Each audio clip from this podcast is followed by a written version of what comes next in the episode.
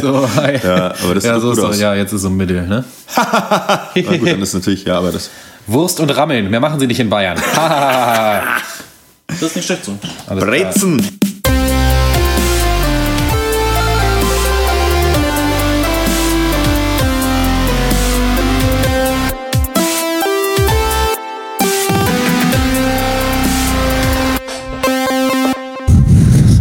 Knarzt der Stuhl.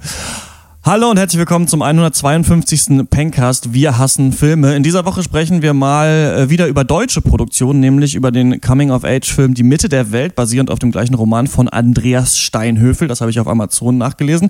Der ist schon im letzten äh, November bei uns in die Kinos gekommen, hatten wir damals verpasst. Jetzt ist er aber auf DVD raus und da schauen wir uns immer näher an und wir verlosen auch eine DVD und eine Blu-ray zum Film. Wie ihr die gewinnen könnt, das erfahrt ihr dann gleich im Cast. Außerdem sprechen wir über äh, zwei neue deutsche Serien, die sich anschicken, ganz oben mitzuspielen. Vom internationalen äh, Niveau ist die Rede. Einmal die Kreuzkölner Gangsterserie Vier Blocks vom Bezahlsender TNT und Hinterfing vom Bayerischen Rundfunk. Beide haben in ihrer ersten Staffel nur sechs Folgen, glaube ich, sind also so Miniseries und das mögen wir ja so richtig gerne. Mein Name ist Christian Eichler und wie immer spreche ich mit Horst Lukas Diesel, Hallo. Malte Springer Hallo. und Max Ole von Raison. Hallo! Wir sind alle in Leipzig, also nicht alle. Horst, du bist uns äh, zugeschaltet aus Freiburg. Live. Du kommst gerade vom ja. Theater äh, ähm, spielen, ne? Genau.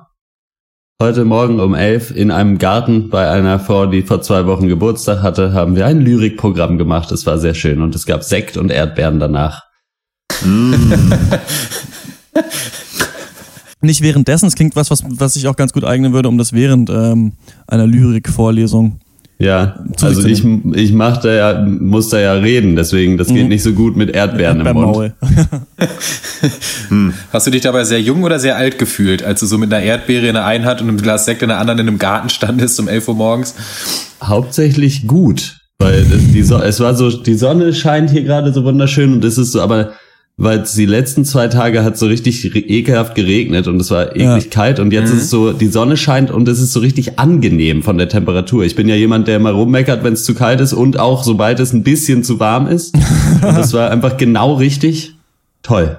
Ja, aber du bist Tolle ja dann nach äh, Sekt und Erdbeeren ja dann auch perfekt eingestimmt auf eine Serie wie Vier Blocks eigentlich auch. Also das ist ja Ja, ungefähr vier der Blogs Lifestyle. habe ich ja aus eben genau Berlin, wegen dieser Theateraufführung gar nicht mitbekommen. Den, das habe ich nicht, ich habe nur die anderen beiden Sachen geguckt. Ja, aber ich meine perspektivisch. Also das, Ach so, ja. Das, also Malte und ich haben das hab das auch geguckt und dabei schon Sekt und Erdbeeren herrlich war. Ich glaube, Schwulensex im Vereinsheim ist nicht schlecht mit Erdbeeren und Sekt. Das gibt es ja auf jeden Fall bei die Mitte der Welt. Ähm, wir haben gestern Abend gegrillt, aber bei mir auf dem Balkon. Es ist nämlich jetzt wieder äh, wärmer in Leipzig und äh, finde ich richtig geil. Aber ich hatte das auch, weil du meintest, man beschwert sich sofort, wenn es ein bisschen zu warm Ja. ist. Und ich hatte das auch wie so eine Oma, dass ich auf einmal total geschockt war, wie warm und schwül es sein kann, weil der Sommer ja so lange wirklich hat auf sich warten lassen, dass ich echt so dachte, pff, okay, krass, kann ich jetzt wirklich die Flipflops anziehen? Ich glaube schon. Und, ähm, Ja, richtig. Man irgendwie seit Monaten redet man darüber, äh, wie, oder wird wird mir mal wieder erzählt, wie geil der Leipziger Sommer ist. Und so wirklich der erste Sommertag fiel genau auf auch mal den ersten Tag von meinem neuen Job, wo ich jetzt halt acht Stunden im Büro sitzen muss und um 17.30 Uhr zu Hause bin. Ja gut, dann gehe ich noch eine Stunde in den Park. Toll. Ja gut, aber auch diese eine Stunde freut die Espadrilles, wenn sie ausgeführt werden. ne? Ich habe ich hab jetzt auch Espadrilles. Oh, Was ist das? Das sind diese Das sind diese Stoffschuhe. Stoffschuhe. Mokassins für äh, Mokassins, aber für Spanier. ja, okay. Alles für Gauchos. für Gauchos und Gringos. Richtig scheiße. Ähm, wir kommen zum kurzen Hörerpost-Segment. Moritz hat uns nämlich ja angetweetet und gesagt ähm, und oder uns gefragt, ob wir uns noch mal irgendwann die Netflix-Serie 13 Reasons Why angucken wollen.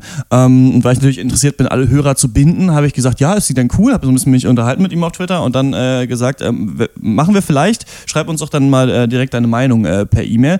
Hat er jetzt gemacht. Ich habe es mir natürlich noch nicht durchgelesen, weil ich glaube, dass man ein bisschen die Serie geschaut haben muss, um dann ähm, genau zu wissen, was er daran äh, cool findet. Das ist ja, ich habe ja manchmal so ein bisschen Vorbehalt, ähm, davon in jeder Woche eine neue Netflix-Serie zu besprechen, weil ich wirklich das Gefühl habe, die knallen hat die ganze Zeit irgendwelche Serien raus. Ist aber auch eine ähm, Literaturverfilmung, glaube ich, von so einem Teenie-Roman und ich habe jetzt nur gehört, dass es äh, in den sozialen Medien viel darüber gesprochen wird, um diese Suizidthematik, die Genau. es in der äh, Serie gibt. Habt ihr was davon gehört? Ja, ich habe da auch mehrere Artikel schon zugelesen. Uh. Ist halt so die, die ewige Debatte eigentlich bei so einem Thema, weil es halt dann die Leute gibt, die sagen, na ja, wenn man jetzt so ein Suizid darstellt, gerade von einer äh, einem Mädchen in einem Alter, wo äh, Menschen besonders anfällig für sowas sind, inwiefern äh, fördert man da eventuell Nachahmer. Äh, mhm. Ja, und da gibt's halt immer dann beide Seiten, wo die einen halt sagen, naja, es ist äh, wohl schon eher vorsichtig angefasst und es wird auch versucht, dass diese Hauptfigur nicht zu äh, sympathisch rüberkommt und dass der Grund, die Grundaussage halt eigentlich ist, naja, das hat ihr nichts gebracht, aber gleichzeitig, äh, ja, ist es halt auch irgendwie, ja, sowas kann halt immer Nachahmer finden. Das ist, glaube ich, schon die ganze Debatte eigentlich. Ja. Ja, ich habe da nur ein paar irgendwie ja so mir so Meinungsbilder mal abgeholt im Internet so auf Reddit oder die anderen diversen so äh, Kommentarseiten, aber ich glaube, dass der Punkt ist für mich einfach so, dass ich dass mich diese Thematik auch gar nicht so schockt, nicht unbedingt der Suizid, sondern einfach so dieses Highschool Drama, was es ja auch wohl sehr äh, prominent auch sein soll und also wie ich gelesen habe, geht es da gerade in den ersten Folgen wirklich sehr so Teenie GZSZ mäßig zur Sache, aber müssen wir mal gucken. Also ich meine, wenn wir es in unseren Zeitplan noch reinkriegen, ja, vielleicht mal eine Folge gucken und dann mal sich ein bisschen damit beschäftigen, fände ich, glaube ich, ganz okay. Mal, mal gucken, ob wir das machen. Aber Moritz, äh, vielen Dank, dass du uns äh, schon die Mail dazu geschrieben hast. Und ich habe mir nicht überlegt, ob ich eine der Folgen gucke, aber dann ähm, war ich so gehuckt äh, bei den Serien, die wir heute besprechen, dass ich mir lieber noch eine Folge Hinterfing angeguckt habe. Und deswegen würde ich sagen, können wir mal anfangen, über ähm, die Themen zu sprechen, die wir heute auf dem Zettel haben. Und wir beginnen mit vier Blocks. Hallo, schönen guten Tag. Ja, hallo, was darf es denn sein? Also, ich hätte gern einmal das Holzfüllfederhalter-Set von Lamy, das Korrekturset von Stylex, das Tacker-Heftgerät von Einhorn, den Locher mit Sternstandsfunktion, dann diesen radierbaren Tintenroller von Pilot, den Stabilo Rollerboy, ein Smooth, das Büro Klebebandset von Office Line, 40 Briefumschläge lang mit Fenster, das Städtler Buntstifte-Set bunte Heftzwecken, 50 Tintenpatronen im Glas von Pelikan, das Sekundenklebergel, den Tuschfarbenkasten von Herlitz und vier Blocks. Yalla! Oh, Chirac, Chicago, Hurensohn, ZDF, Neo, Giri Case Flow, El Chango, Gringo, Gringo.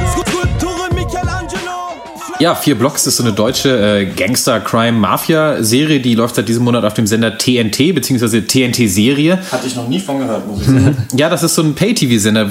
Da denkt man ja gut, es gibt Sky und sonst irgendwie auch nichts anderes. Aber auf TNT-Serie laufen auf jeden Fall so Eigenproduktionen, halt unter anderem vier Blocks, aber auch so Erstausstrahlungen eben von so großen amerikanischen Serienhits. Game of Thrones läuft da zum Beispiel, Boardwalk Empire und so weiter. Ja, ähm, was auch vielleicht ein bisschen krass ist für eine deutsche Serie, ist, dass die erste Staffel jetzt ein Budget von 4 Millionen Euro hatte.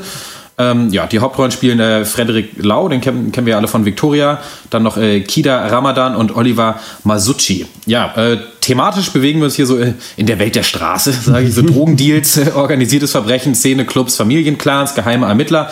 So die Richtung. Äh, Es geht um die Brüder Toni und Abbas Hamadi. Das sind Anführer einer organisierten Drogenbande in Berlin-Neukölln. Äh, Toni, der, der Ältere, ist so ein bisschen so der, der Patriarch äh, des Ganzen, will aber eigentlich viel lieber ein ehrlicher Geschäftsmann werden oder ein richtiger Deutscher, wie er selber sagt. Äh, blöd ist aber nur, dass er eben noch keine unbefristete Aufenthaltserlaubnis hat, sprich keinen deutschen Pass. Geht also nicht. Aber naja, das Drogen- und Automaten- und äh, Schutzgeld-Business läuft allerdings auch nicht so schlecht. Bis dann aber eines Tages ein Schwager äh, der beiden mit 9 Kilo Koks festgenommen wird, wodurch äh, die Dinge dann leider ein bisschen eskalieren. Auf einmal ist so den beiden halt die Polizei äh, auf dem Hals, allen voran der Ermittler äh, Hagen Kutscher. Und ja, dann taucht auch noch ein Typ namens Vince auf, das ist Frederik Lau. Das ist wohl ein alter Kumpel äh, von Toni, der war dann aber irgendwie 15 Jahre so wie vom Erdboden verschluckt, möchte jetzt aber wieder bei den beiden äh, im Business einsteigen. Aber können sie ihm wirklich trauen? Das, ist die das Frage. Riecht doch nach V-Mann. Vier Blocks, äh, ja, muss ich viele Vergleiche äh, gefallen lassen. Das deutsche Sopranos wird es zum Beispiel genannt, das Berliner Gomorra, The Departed Neukölln Edition, How I Met Your Mother mit Drogen, Schweinchen Babe in der großen Stadt. Das ist, das ist doch wirklich ein Film. ja, aber auch so ein bisschen wie vier Blocks. aber was sagt ihr? Ähm, ja, kann Deutschland jetzt Serie? Schweine sind nicht halal. Das sage ich Also insofern würde ich den streichen. ähm, ja, wir haben ja heute so ein, auch mit Tinderfig eine Serie, die eigentlich ein bekanntes Setup nutzt, genauso wie vier Blocks. So. Und das ist natürlich immer eine große Herausforderung, äh, ja, dann auch gerade, wenn man dann den Piloten sich anzuschauen hat, rauszufinden, okay, was machen die hier anders, was ist, was, was geht ab, wie, was haben die sich einfallen lassen, äh, uns hier bei der Stange zu halten. Ähm, ja, weil irgendwas musst du ja, irgendwie musst du ja einen Dreh finden, um das Ganze schmackhaft zu machen. Und ich finde, dass vier Blocks äh, gerade zu Beginn mit einem guten Krach anfängt. Man ist gut drin, man ist Action, man ist schön äh, im Großstadtdschungel gefangen, in den Häuserschluchten, den Plattenbauten, den sozialen Randgebieten, da wo Fuchs und Hase sich gute Nacht sagen. und äh, da geht's doch richtig dabei und das macht richtig Spaß. Man hat zuvor so die unangenehmen so Atzentypen, die, wenn man die so auf der Straße sieht, schon so, so ein bisschen sich denkt, ah fuck, ey, ich bin in Wirklichkeit in mir drin immer noch ein zwölfjähriger Gymnasiast. So und äh, das macht richtig Spaß und das, das hat mir gut gefallen. Ähm, aber dann fängt die, für mich die Serie leider doch ein bisschen an zu schwächeln. Und das äh, liegt hauptsächlich, glaube ich, daran, ähm, da werden wir sicherlich auch noch mal drüber, noch ein bisschen dezidierter drüber sprechen, ist äh, die, äh, ja, die müssen, Leute müssen ja noch miteinander reden. Auf, und, und das ist, das ist, für, da schwächelt es für mich am meisten. Es ist aber doch so, aber was ich vorweg sagen kann, jetzt mal als unabhängig davon, finde ich die Zusammenstellung der Charaktere ganz cool. Ich finde den Cast auch eigentlich super, also gefällt mir gut. Die Typen sind toll. Und ähm, ja, mal gucken, was ihr so sagt. Ich habe das nicht gesehen, aber ich habe gleich mal eine Frage. Es spielt ja in Neukölln äh, und Kreuzberg. Äh, hat sagt jemand äh, zu jemandem anderen, ich schlag dich urban? Nein. Weil das sagt man ja da auf der Ecke wegen dem urban Krankenhaus da in der Nähe. Ich weiß nicht, ob ich das. Nee, okay. Ah, vielleicht kommt's ja noch in einer späteren Folge. Ja. Es wird aber schon auch ähm, sich viel geprügelt und sich viel angebrüllt und ich finde eigentlich auch ganz geil. Also was ich mag an vier Blocks ist einmal, dass ähm, Look und viel schon sowas von so einer fetten großen Serie haben. Du hast so Drohnenaufnahmen von oben, was ja spätestens bei mir auf jeden Fall seit True Detective so richtig ähm, im Gedächtnis ist, dass man das braucht. Und du hast, ich finde, du hast so eine geile, du hast so eine geile Stimmung, als wäre das eben wirklich ein richtig harter Brennpunkt, ähm, wo es richtig abgeht. Also da am Anfang, wo ich glaube, der vom Rapper Massiv ja gespielt wird, dieser Schwager da hochgenommen wird, finde ich ganz geil. Da kommen die äh, Bullen ja in so ein, ich weiß nicht genau, wo das sein soll, aber es scheint noch ein, noch ein Außenbezirk zu sein und nehmen so einen Drogendeal hoch und da geht es eben direkt zur Sache. Und das Witzige ist aber, dass Massiv so einen äh, Deutschland-Jogginganzug anhat von der deutschen Nationalmannschaft und da trotzdem eben die weißen Polizisten in dieses quasi arabische Ghetto reinkommen und auch direkt von oben erstmal Flaschen geworfen werden und sowas und es wirkt eben wie ein hartes Pflaster. Und das finde ich, kommt ganz geil rüber. Das ist auch, ähm, finde ich, bei Hinterfing auch so eine Frage, wenn du jetzt sagst, du willst Sopranos auf Deutsch machen oder du willst Fargo auf Deutsch machen, dann musst du natürlich gucken, haben wir überhaupt diese kriminellen Strukturen hier oder müssen wir es irgendwie drehen? Und ich finde, dass vier Blocks es ganz gut hinbekommt, so zu tun, als wäre das alles so krass wie in Amerika bei uns. Und das Hinterfing ist eigentlich, um da später dann nochmal drauf zu kommen, es besser schafft, mit äh, so deutschen Charakteren zu arbeiten, das aber nur so weird wirken zu lassen wie Fargo, aber ohne, dass es wirklich so krasse Gangstergeschichten sind vielleicht. Aber ich fand, ähm, mir hat das ähm, Bock gemacht, vier Blocks zu gucken. Ich gucke das ganz gerne. Ich finde ganz geil, dass es diese Araber-Clans gibt, dass es dann noch diese Rockerbanden gibt und dass die alle auch nochmal auftauchen, die Leute. Und auch die Frauen haben was zu sagen und soll so ein bisschen so ein Schlaglicht in das Milieu, Milieu werfen. Ich finde aber auch, dass ähm, die Schauspieler mir zu abgehackt manchmal doch sprechen. Also sie haben diesen äh, Slang, den man da spricht und der ist ja auch manchmal so ein bisschen abgehackt, aber es wirkt für mich immer noch ein bisschen so, als hätten die diese Sätze so, weiß nicht, Jalla, ich schieß dich um, als hätte die das vorher genauso im Skript stehen gehabt und würden es genauso sagen, wie es da steht. Und hätte, hätte der Regisseur nicht gesagt, wie zum Beispiel bei Tiger Girl, lass uns das mal ein bisschen ausspielen, verbringt mal ein bisschen Zeit miteinander. Ich bin immer so ein bisschen rausgerissen worden, gerade bei dem Boss, der eigentlich so ein richtiger Hardliner sein soll, aber seine Lines alle nicht so richtig gut rauskriegt, dass dadurch die Szenen manchmal so ein bisschen leicht lachhaft sind. Ich finde aber, um das nochmal zu sagen, für eine deutsche Produktion bockt mir das schon, das zu gucken und hat halt nicht so viel Folgen und da kommen auch noch so, ihr habt ja die erste Folge jetzt wahrscheinlich nur gesehen, in der zweiten geht es dann noch mehr um auch so verdeckte Ermittlungen und sowas. Also es macht schon Spaß auf jeden Fall. Ja, du sagst äh, True Detective, mich hat's auch so an Sicario ziemlich erinnert. Gerade auch mit diesen Drohnenshots und dann diesen langgezogenen äh, Synthesizer-Sounds, dieses sehr düstere, bedrückende. Da wurde sich schon ein bisschen äh, Inspiration geholt, aber das ist ja auch in Ordnung. Also zumindest war es sehr gute Inspiration, äh, Ja. die, die sich da geholt wurde. Das sieht schon echt wertig aus und ich hatte auch dasselbe Gefühl wie Max, dass es echt am Anfang hat's äh, schön irgendwie geknallt und dann ist man richtig gut reingekommen, dann fetzt dann noch so die Mucke und es, ja, so ist es alles so schön rau, auch so eingefangen. Ähm, fand ich gut, aber ich finde auch, dass es an manchen Stellen so ein bisschen hapert. Äh, auch äh, wenn sie reden, und da haben wir, da haben wir jetzt das äh, schon ein bisschen angesprochen, was ich mir so gedacht habe, vielleicht mal ein bisschen mehr Mut zum Untertitel auch. Also ich finde das, fand das irgendwie ein bisschen affig, dass sich dann eben die Anführer der verschiedenen äh, arabisch sprechenden äh, Clans dann irgendwie, also diese ganz harten Hunde irgendwo zu einem geheimen Business-Meeting treffen, aber sich dann in diesem stockigen Beamtendeutsch so Ja. darüber unterhalten. Da dachte ich Ja. mir so, ja, Leute, dann, dann sprecht halt mal irgendwie so, wie ihr wirklich reden würdet und dann äh, blenden wir zu nur ein paar Untertitel ein. Das gab es ja auch ganz kurz, gab es das ja, als sie gerade hochgenommen werden, sagt er ja was auf Arabisch, um dann einen wegzuschicken. Und dann habe ich mir gedacht, okay, das ist jetzt eine Ansage, so wird das hier auch sein, aber es passiert eigentlich gar nicht mehr. Also in den zwei Folgen, die ich gesehen habe, spricht da niemand mehr Arabisch. Ja, also das ist ja wirklich dann nur so, dass sie ja wirklich Deutsch reden und irgendwie jeden dritten Satz mal Yalla sagen. Und das ist dann irgendwie, da dachte ich mir, da hätte man sich ja vielleicht ein bisschen mehr trauen können und dann wäre da auch, weil das äh, so ist, dass die, die Gespräche halt nicht dieselbe Authentizität an den Tag legen wie die Bilder dazu. Und das äh, hat mich dann also auch so ein bisschen Mhm. dann manchmal rausgeholt, obwohl ich auch, äh, wie ihr auch sagen muss, dass es insgesamt, finde ich das ei- eigentlich richtig geil. Ja, ich find's. Mir macht das ganz doll Schwierigkeiten, weil ich finde, dass einfach so die Ernsthaftigkeit oder auch diese, diese Aggressivität dieser Charaktere echt so flöten geht, wenn, wenn, wenn sie Deutsch sprechen. Ich finde, das funktioniert viel besser, es wird, wird viel besser übersetzt, ähm, dieser, dieser Vibe dieses Milieus, dieses Lebens, was diese Leute leben, wenn sie in ihrer, äh, wenn irgendwie in, weiß ich nicht, Arabisch oder was weiß ich was ist, sprechen. Ähm, da, da merke ich, wenn das passiert, dann bin ich da drin, dann passt das für mich. Das andere ist für mich aber, und ich weiß aber auch nicht, ob das an der Darstellung der Schauspieler liegt oder dann auch an den, am Skript, was vielleicht, vielleicht ist auch das Skript das Problem an der Stelle, dass ich finde, dass manche Dialoge so sind, wie man, dass jemand sich zu sehr überlegt hat, wie würden die wohl miteinander reden? Und ich glaube, das ist manchmal ein bisschen dann versucht so authentisch zu sein, dass es schon übers Ziel hinausschießt, so, weil es irgendwie zu cool sein will oder zu auf den Punkt oder zu Straße und irgendwie, glaube ich, kannst du das aber nicht, wenn du das nicht selber auch bist, so. Und ich glaube, dass es manchmal so ein bisschen so Filmschule, wir schreiben jetzt ein Gangster-Skript ist und das, das da ecke ich ein bisschen an, da kriege ich Probleme mit. Hast du ein Beispiel dafür? Meinst du zum, also ich, welche Szene ich ganz cool fand, war, als ähm, Friedrich Lau, der ja Drogendealer ist, dann da hochgenommen wird und ähm, dann ähm, der Chef, Abbas heißt er, glaube ich, ähm, dann ihn damit, nee, heißt er nicht, ne? Abbas ist ein Toni, genau.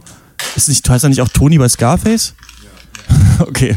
Ähm, Vielleicht ist es auch eine ähm, Anspielung daran, wo er dann ähm, ihm quasi mit dem Hammer die Kniescheibe kaputt hauen soll. Und da fand ich, hat die Serie schon eine geile Stimmung aufgebaut und auch dieses Licht in diesen Clubs und so, also das ist alles hochwertiger, als man das so kennt und finde, also weiß, glaube ich, auch zwischendurch so, wie cool es ist.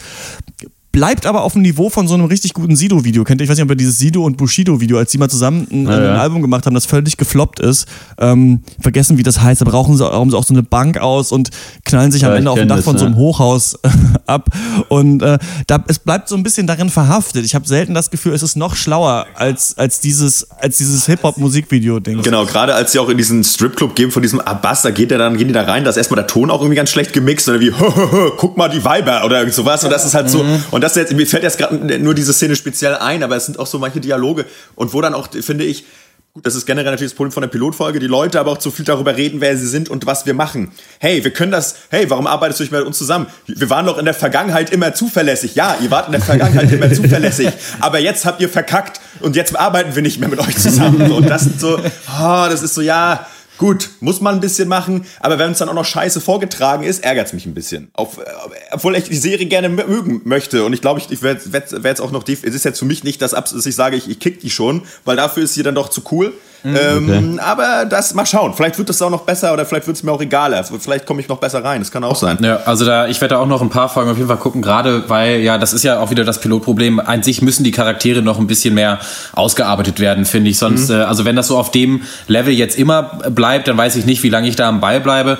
Weil so rein inhaltlich ist es ja nicht allzu viel Neues, was wir hier präsentiert bekommen. Also dieses, ähm, keine Ahnung, so, also der, der Kriminelle, der eigentlich lieber ehrlich wäre oder so Ja. die äh, Storyline mit dem verdeckten Ermittler oder ich fand auch die weiblichen Charaktere eher platt, muss ich sagen. Zumindest jetzt im Piloten, die hatten eigentlich für mich nicht so viel zu sagen. Aber das ist ja, da haben wir auch schon öfter drüber geredet, das ist gerade in diesem Genre, da kommst du nicht unbedingt immer um diese Versatzstücke drumrum und da geht es dann auch oft darum, wie gut die halt zusammengestellt und zusammengewürfelt werden und wie das Gesamtbild dann da äh, irgendwie, ob es dich überzeugt oder nicht. Und da muss ich bei mir hier sagen, ja, Vielleicht braucht es irgendwann noch mal so ein Alleinstellungsmerkmal, ein richtiges, aber im Moment klappt es auch so einfach in der Kombination der altbekannten Dinge. Was mir hier ganz gut gefällt, ist, dass äh, das ist auch bei Hinterfing ähm, eine Geschichte und das machen aber manche Serien oder Filme äh, vergessen das oft. Das fängt hier auch schon so ein bisschen einfach in der Handlung an. Also man weiß schon, okay, jemand wird hochgenommen, deswegen muss Toni wieder zurückkommen und dann, indem er diese Szene wieder aufrollt, lernt man auch die verschiedenen Menschen kennen und dann merkt man auch, warum sein Bruder, äh, also in diesem ersten Business-Deal, dass er zu hitzig einfach ist und äh, das heißt, das sind Klischee-Charaktere, aber immerhin hast du das Gefühl, diese Welt gibt's schon und wir bewegen uns jetzt einmal so durch die Welt durch. Das ist bei Hinterfing auch so ein bisschen so, dass du nicht, nicht erst einfach nur diese Deals die ganze Zeit ähm, mitbekommst und das so langsam ist. Also sie ist relativ schnell erzählt und ähm, dann gibt's auch schon am Ende der ersten Folge direkt mal einen Toten und dann fragt man sich, okay, was passiert jetzt?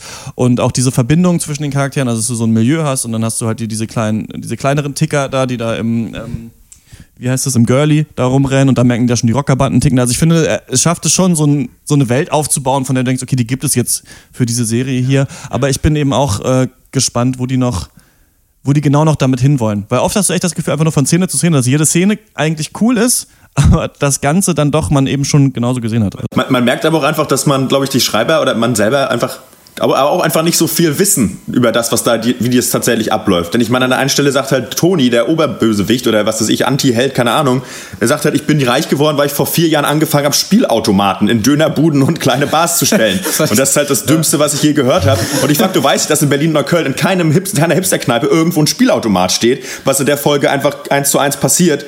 Und ähm, das ist halt Quatsch. Also weiß ich nicht. Und das killt für mich schon halt auch ein bisschen. Aber gut, äh, lassen wir das.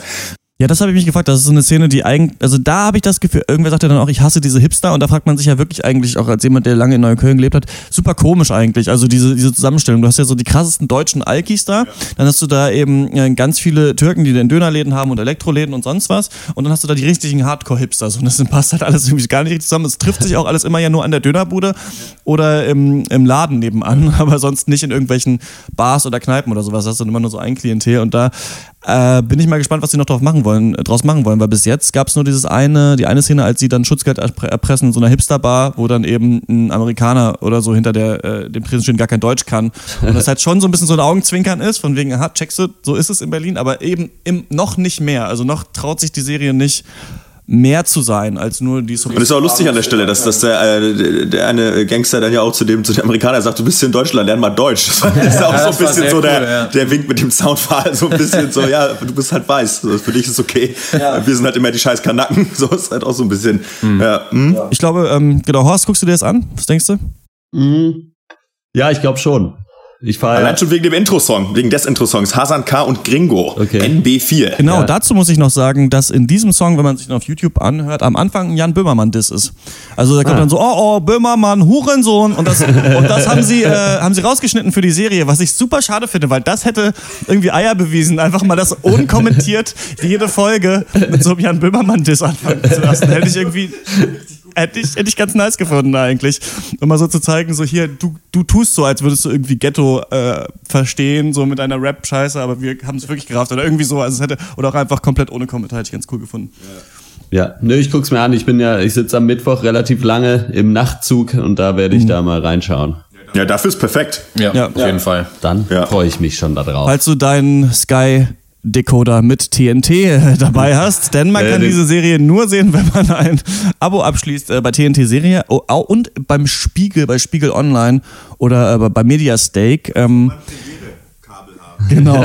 Da kann man sich die ersten 20 Minuten auf jeden Fall äh, der Folge angucken. Äh, Vier Blocks ist jetzt, kommt jetzt immer montags auf äh, TNT und sind auch erst die ersten beiden Folgen raus. Also dann in den nächsten vier Wochen, bis die Serie dann durch ist. Und vielleicht, ich denke mal, ich schaue es weiter, ähm, gebe ich nochmal ein Update dann, äh, wenn das durchgelaufen ist.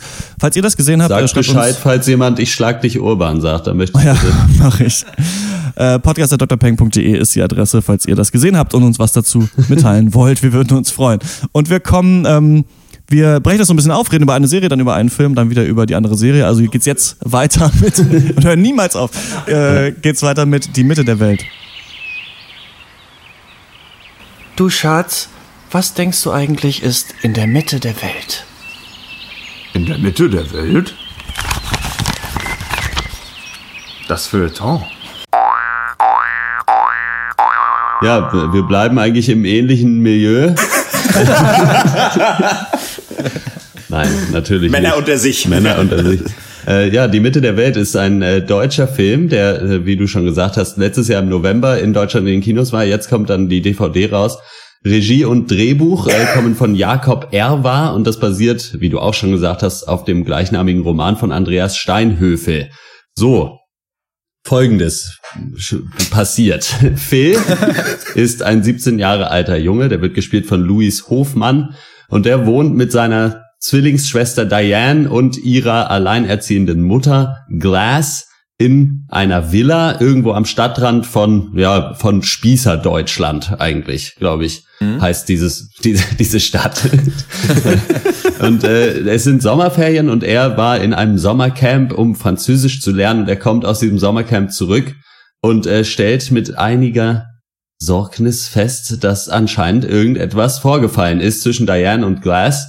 Die Stimmung im Haus ist so richtig mies, die beiden reden nicht mehr so richtig miteinander und niemand möchte ihm sagen, was passiert ist. Das ist natürlich nicht so schön.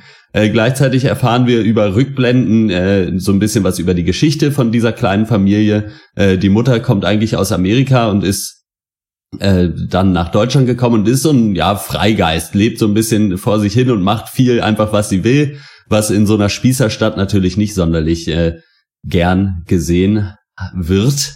Und äh, die drei äh, verstehen sich ganz gut, aber man merkt schon so ein bisschen äh, diesen Kindern an, dass sie so ein bisschen mehr Stabilität im Leben vielleicht auch ganz schön fänden. Äh, Muttern bringt ab und zu mal einen neuen Mann mit nach Hause, aber meistens gehen diese Beziehungen relativ schnell wieder in die Brüche, was die Kinder halt weniger gut oder egal finden, je nach Typ. so. Von ihrem leiblichen Vater wissen die beiden nämlich nur, dass er halt immer noch in Amerika ist und sonst gar nichts. Naja gut, zu Hause will niemandem Phil erzählen, was da Sache ist, also hängt er mit seiner besten Freundin, die exzentrische Kat, rum. Äh, und am ersten Schultag kommt dann ein neuer Junge in ihre Klasse und Phil verliebt sich sofort bis über beide Ohren in den schönen Nikolas, Verständlicherweise, denn für das markante Gesicht und die strahlenden Augen von Yannick Schümann bräuchte man eigentlich einen Waffenschein, wenn man nicht. So, gefangen im Taumel zwischen einer aufblühenden neuen Liebe mit Nikolas, Eifersuchtsgeschichten mit Kat und der ja allgemein dicken Luft zu Hause durchleben wir dann diesen Sommer zusammen mit Phil auf der Suche nach ja der Mitte der Welt. Wo ist die eigentlich? In China vielleicht? Im Herzen? In der Ritze von der alten Wohnzimmercouch? Liegt sie vielleicht achtlos auf der Straße herum? Man weiß es nicht. Auf jeden Fall erlebt Phil in diesem äh, Sommer eine ganze Menge und man könnte fast meinen, er kommt dabei so ein kleines bisschen of age. Ja, die Mitte der Welt. Ein Film, der richtig gefällt oder bitte das Geld zurück?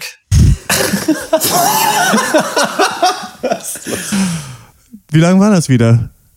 Nächstes ja, Mal stoppe ich deine Zusammenfassung. Ein komplexer Film. ja. Ähm, ich hatte viel Gutes gehört, äh, viel Gutes auch von Wolfgang Schmidt Junior, mein Lieblings-YouTube-Kritiker, zu diesem Film. Ähm, was ich ganz angenehm fand bei Die Mitte der Welt, ich weiß nicht, wann wir das letzte Mal so einen entspannten Coming-of-Age-Film gesehen haben hier, wo es einfach nicht immer um alles geht. Also ich bin ja eigentlich ein großer Fan, nicht, nicht unbedingt ja nur von diesen Coming-of-Age-Filmen, aber auch mal von so Großstadtfilmen, wo Leute einfach nur ein Bier trinken gehen, einer hat ein Problem, alle labern ein bisschen und am Ende ist die Welt einigermaßen in Ordnung, vielleicht auch wie Herr Lehmann oder sowas. Das vermisse ich manchmal so, weil entweder muss die Welt gerettet werden oder es muss irgendwie über hochpolitische äh, Themen gesprochen werden oder weiß ich auch nicht, ist es total sperrig oder total banal, habe ich manchmal das Gefühl, was wir so gucken. Aber ab und zu habe ich mal Bock auf so einen Film. Und ich fand äh, ein paar Sachen an die Mitte der Welt ganz gut, kann aber nicht verstehen, warum der so doll äh, über den Klee gelobt wurde, vielleicht aber auch nicht von allen, sondern nur von äh, Herrn Schmidt Junior. Erstens hat mir gut gefallen, es geht ja darum auch, dass äh, Phil schwul ist. Und dann würde man ja denken, passt eigentlich ein bisschen dazu auch, was Max, was du gesagt hast, ah, der ist noch nicht rausgekommen, aber in unserem Off-Duty Jung Alt Mittel meintest du ja auch, dass du neulich mal so ein 14-jähriges schwules Paar, glaube ich, gesehen hast. Und da fand ich es angenehm, angenehm in diesem Film, dass dieses Schwulsein oder die Homosexualität nie so richtig thematisiert wird. Einmal wird es im Nebensatz kurz gesagt, aber sonst sind alle damit cool, ja. dass Phil homosexuell ist. Und das soll natürlich nicht heißen, dass es in Deutschland so ist und dass in Deutschland das jeder okay findet. Aber es gibt eben äh, Szenen und ähm, Gruppen von Menschen, die das eben mega okay finden, wie ich zum Beispiel. Und ich kann mir genauso vorstellen, dass wenn mein Sohn schwul wäre, dass es so ähnlich ablaufen würde, da dass niemand ähm, irgendwas dazu sagen würde und das einfach so ein bisschen ähm, allen klar wäre, dass es vielleicht ein bisschen was Besonderes ist, aber da nicht die großen politischen Debatten jetzt rausgepackt werden müssen. Das fand ich irgendwie total angenehm an diesem Film, obwohl es, und das fand ich dann noch besser, kurz im Nebensatz mal erzählt wird, als Nikolas von seinen Eltern erzählt und sagt so ein bisschen, die würden das nicht verstehen, was wir hier machen. Das fand ich eigentlich ähm, total clever. Dann mochte ich das Setting ganz gerne, also Phil, Diane und Glass. Am Anfang dachte ich so, was ist das denn für ein komischer Teenie-Film, dass die alle Mom sagen und so und meine Sis. Das sagen ja Kids wirklich, aber dann ergibt es natürlich Sinn, weil sie wirklich Amerikanerin ist. Und das fand ich eigentlich ganz, ganz geil, dass sie in diesem verwunschenen Haus zusammen wohnen, dass sie alle ähm, so ein bisschen Englisch auch reden miteinander und das hat mir äh, ganz gut gefallen. Ähm, ich hatte trotzdem aber auch ein paar Probleme mit dem Film, aber so viel dazu erstmal. Mhm. Ja, das stimmt. Das äh, find, muss ich auch nochmal erwähnen, dass es echt cool ist, dass das wirklich so gar nicht äh, thematisiert wird oder dass zumindest aus äh, seiner sexuellen Orientierung einfach keine so Aussage nochmal so rausgedrückt wird. Dass da noch irgendwann irgendwas zu Homosexualität nochmal, dass da nochmal ein Statement gemacht, gemacht werden muss. Nein, ist hier nicht so. Und das, ich glaube, das ist echt seltener, als man denkt. Also selbst bei, sagen wir, keine Ahnung, Moonlight ist es ja nicht so zum Beispiel, sondern da wird auch wieder sehr viel da rausgezogen. Fand ich sehr erfrischend irgendwie. Äh, insgesamt der Film, ich fand das alles recht gefällig und ich hatte auch echt eine sehr angenehme Zeit, äh, als wir den, wir haben den ja zusammengeguckt, Christian. Ähm, auch wenn ich echt schwer ange, äh, reingekommen bin am Anfang, gerade im ersten Teil des Films, ich fand es so ganz komisch überladen mit so, mit so filmtechnischen Gimmicks irgendwie. Also erstmal hast du ja die Narration aus dem Off, dann hast du die Flashbacks, dann diese beknackten Smartphone-Einblendungen auf dem Bildschirm, die halt auch irgendwo echt mal wieder weggehen können. Dann hast du diese bunten, schnellen Collagen, die halt so die, Die Gedanken von Phil verbildlichen sollen. Dazu ballert dann irgendwie eine Elektromucke und ich dachte so, krass, ist das nervig irgendwie. Aber dann habe ich mich auch gefragt, finde ich das jetzt nur nervig, irgendwie den Film an sich, oder ist das vielleicht so eine ganz clevere Darbietung von einfach der Gedankenwelt von so einem Teenager-Kopf irgendwie, weil das kann, das ist ja sehr wahrscheinlich oder nachvollziehbar, dass das irgendwie alles in so einer Phase, gerade wenn er nach Hause kommt und irgendwie merkt, hier stimmt vieles nicht, dass das alles sehr hektisch ist und bunt und äh, irgendwie sehr schnell hin und her springt. Insofern, äh, äh, da habe ich da, als ich da im Nachhinein drüber nachgedacht habe, kann ich dem Film dann nicht so richtig einen Vorwurf machen. Ähm, da bin ich vielleicht dann noch einfach zu alt, um dann, dass mir dann einfach diese, dieses Teenie-Gelaber irgendwie so, hey, was geht, was wollen wir machen? Ah, wir backen irgendwie einen Kuchen, machen einen Streusel ins Gesicht. äh, dass, dass ich dann einfach... Und Streusel ins Gesicht. Ja. Okay. Er ist natürlich schwul und mit seiner Freundin äh, wird er dann trotzdem, trotzdem mal so rumgeknutscht und dann machen sie Cupcakes und schmieren sich halt ja diesen Teig mit den Streuseln da in die Fresse, Zuckerguss. Genau. Ja, aber dann irgendwann, finde ich, wird der Film, kommt er, also er kommt dann so ein bisschen zur Ruhe und fängt dann an, die Charaktere und die Geschichte mal so für sich sprechen zu lassen. Und dann wird es immer besser. Und dann äh, war ich doch echt ganz gut drin. Max, du hast ihn nicht gesehen, ne? Nee. Aber äh, Horst, du hast ihn geguckt. Ich habe ihn geguckt, ja, das ist richtig.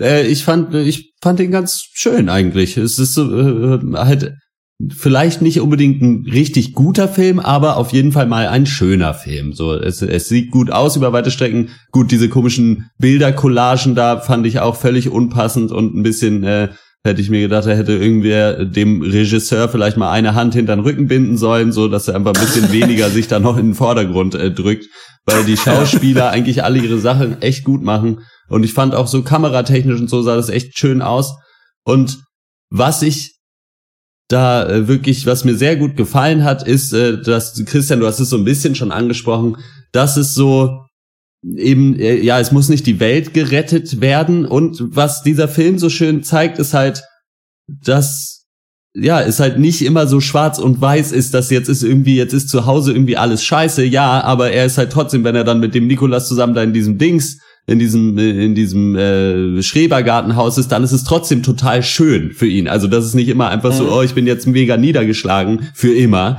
weil irgendwas passiert ist, sondern dass man halt ja mit mehreren Sachen gleichzeitig äh, zu kämpfen hat und da halt ja halt da völlig in diesem Gefühlschaos eigentlich er da unterwegs ist und sich da irgendwie zurechtfinden muss. Äh, fand ich, äh, äh, war stark gemacht irgendwie. Und dadurch wird auch nicht äh, auf die einzelnen Geschichten, die, glaube ich, alle für sich genommen einfach auch nicht gereicht hätten für einen Film. Also das wäre zu schnell langweilig geworden oder halt dann äh, zu trivial.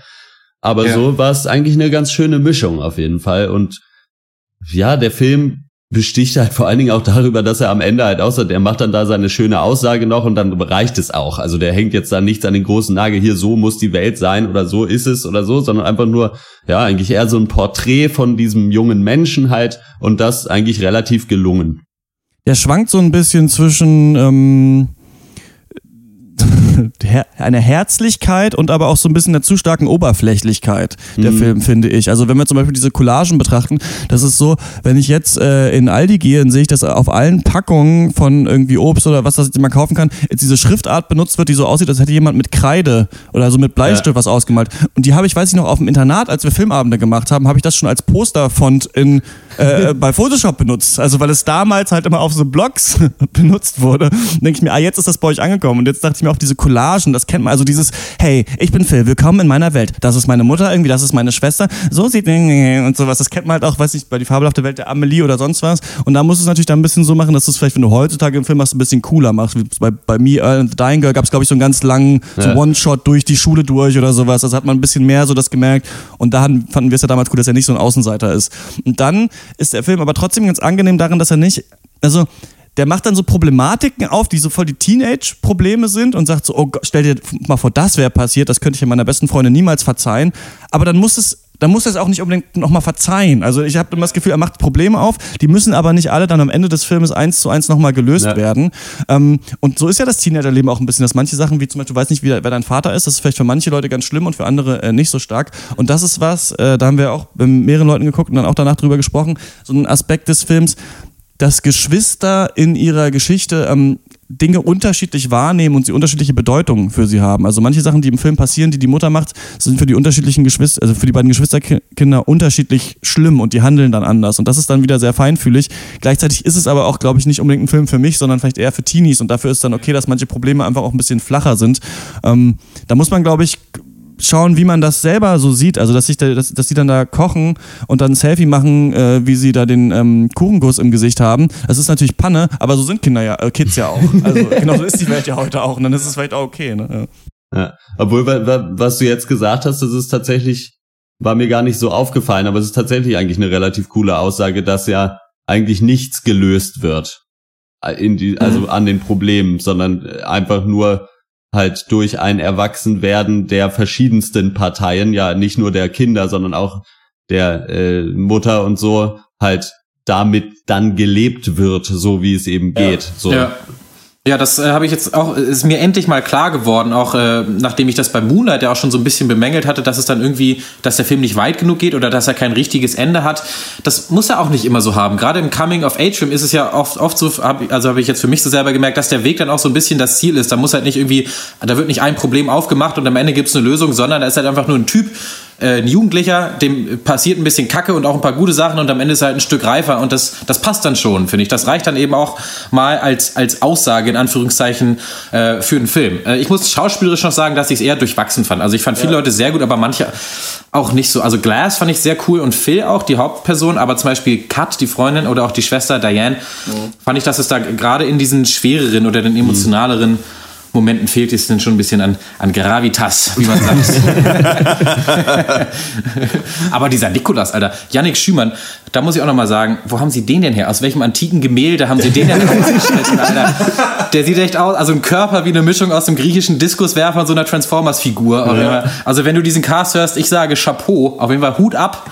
Nicht, das kann sich sehen lassen. Und ja auch untenrum ganz gut bestückt, ne? Das ist ja auch Fand den auch richtig heiß. Ähm, ich finde aber, ähm, wenn ich schwul wäre, wäre Phil eher mein Typ auf jeden Fall, ist mir aufgefallen. Aber ich, ich kann verstehen, warum er auf ihn so abgeht. Die Sexszenen fand ich auch, waren echt schön gefilmt und hatten was ähm, ganz Schönes, obwohl man irrigierten Penis sieht, was auch witzig ist in so einem Film. Also, wo, da, also da wäre ich manchmal, bei manchen Sachen wäre ich einfach gerne so bei den Meetings gewesen, wo sie sich überlegen, warum machen wir das jetzt rein oder nicht. Und dann so, ja doch, den Schwanz lassen wir drin, so das, das passt schon irgendwie im Kontext. Was im Kontext nicht so richtig passt, muss ich sagen, ist, dass einfach irgendwann auch Milky Chance eine Rolle hat in diesem Film und er halt genauso aussieht wie immer. Und er hat auch so Klamotten an, die nicht so richtig zu der Zeit passen. Also ich glaube, wo er spielen soll, soll so 90er sein, aber er trägt dieses, was man heute bei H&M bekommt, dieses Longsleeve mit den drei Knöpfen oben. Vielleicht Und, war der ähm, einfach zufällig da am Dreh.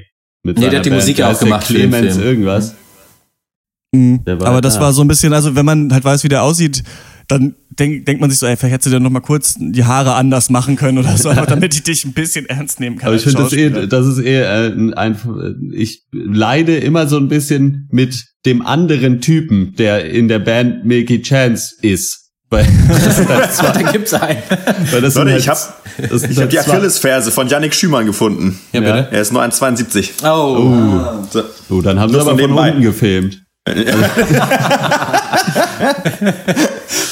ähm, ja, ich würde sagen, ähm, ich gebe äh, sieben von zehn Punkten für die Mitte der Welt. Ich finde, es ist ein ganz schöner Coming-of-Age-Film, aber es ist jetzt nicht so besonders. Und ähm, ja, mehr habe ich dazu erstmal nicht zu sagen. Ja, äh, von mir auch sieben von zehn, dafür mindestens einer für äh, den Beefcake Yannick Schü äh, Schümann. ähm, es war einfach sehr, ja, sehr einfühlsam und hat sich halt nie überhoben an seinen eigenen Thematiken. Und das fand ich halt so gut. Man hatte nie das Gefühl, er wollte noch viel mehr sein und hat das dann aber nicht erreicht. Es war trotzdem nicht zu oberflächlich. Es war einfach mal, einfach mal wieder ein guter, schöner Film. Und ich muss auch mal sagen, zu diesen äh, Sexszenen, die waren so ganz, also da habe ich ist mir gar nicht aufgefallen, dass das ja gar nicht so normal ist, dass man dann auch irgendwie mal die, äh, die, die, die ganzen Genitalien so sieht. Das ist ja, eigentlich gerade in so einem, Te- äh, dann doch einem Teenie-Film, hat, hat aber irgendwie gar nicht gestört. Wahrscheinlich hat der Film so eine authentische Stimmung aufgebaut, dass dann, ja klar, dann ist eben auch der Sex halt so, wie Sex halt eben ist. Äh, das fand ich ganz cool. Ja. Oder man guckt halt immer Pornos und merkt halt nicht mehr. Das kann auch sein. Kann auch sehr gut sein, ja. Mhm. Äh, ja, ich gebe, ich glaube, siebeneinhalb von zehn. Und Hm. ich mein, was ich noch mal ein Shoutout vielleicht kurz, was ich sehr, ich weiß nicht, ob das als Comic Relief auch gedacht war, aber dieser Mike-Typ, der neue Freund von der Mutter, dieser Schreiner, Super gut. der halt einfach ja. von außen kommt und halt so wirklich sehr so eine Schreiner-Mentalität hat. Einfach so, Leute, chillt doch mal, wir machen das schon hier. Hier ist irgendwie eine Ja. Statue umgefallen vom Sturm, wir stellen die mal wieder hin, so, und das wird schon alles wieder. Irgendwie äh, fand ich sehr cool, da fand ich auch den Schauspieler irgendwie schön. Total. Äh, sah auch so gut aus. Weiß nicht, was da, also, wo sie diese Leute herhaben, ja. äh, Aus ja, wahrscheinlich. Ähm, ja, willst du noch was sagen? ja, siebeneinhalb von zehn, will ich nochmal sagen. Ja, das ist, das ist sehr gut. Der hat mir auch echt gut gefallen, der Freund der Mutter, weil der, ähm, der hat gut reingepasst in den Film. Der war- war gut geschrieben, gerade als sie dann so ausrastet und man denken würde, jetzt trennen sie sich und er nimmt sie einfach in den Arm und sagt, so leicht kommst du nicht davon und man merkt so genau, was er, er checkt genau, was los ist und sie peilt eigentlich auch und das hätte äh, brenzlig werden können. Ihr könnt äh, die Mitte der Welt bei uns gewinnen. Wir haben den vom Verleih einmal auf DVD, einmal auf Blu-ray bekommen und wir haben uns überlegt, dass ihr den entweder kriegt, wenn ihr ähm, uns eine Bewertung auf iTunes schreibt. Da äh, sind euch natürlich nicht die Finger gebunden, was ihr da schreibt, aber ähm, jetzt in der nächsten Woche das macht. Oder, falls ihr das schon gemacht habt, uns ähm, eine Mail an podcast.drpeng.de mit einem einem oder mehreren Off-Duty-Themen, die wir mal im Pankers Off-Duty besprechen Sollen wir sollen. mal das ein bisschen länger als eine Woche machen, weil ich glaube, viele Leute hören uns ziemlich spät nach. Ja klar, dann lass uns das doch machen. Äh, Einsendeschluss ist der 7. Juni. So, das, wir machen es bis zum 7. Juni, dann können wir es nämlich im Cast am 11. Ähm, dann besprechen das ist noch eine Okay. Woche länger. Äh, Einsendeschluss ist der 7. Juni. Einfach eine Bewertung auf iTunes schreiben oder uns eine Mail an podcast.drpeng.de. Ähm, was für Off-Duty-Themen sollen wir mal besprechen in der Zukunft? Schreibt am besten noch gleich dazu, ob ihr, ob ihr Blu-ray oder DVD wollt. So, dann was ist damit und wir sprechen noch fix über Hinderfing. Naja, aber besser zwei Ring unter de Augen, ois Ohrring am Finger. Na, de gurden Gedanken und de Hingarden groß kämmer allerweil hint nach. Also es gibt nichts Besseres, wir wo's Gurz. Ja, aber oide liab rost net, aber de liabe oide scho. Schlampert macht Quampert. Ich bin doch nicht auf der Brennsuppen, daher Geschwommer. Na, also das ist jetzt aber um A5er a durcheinander. Na, hm.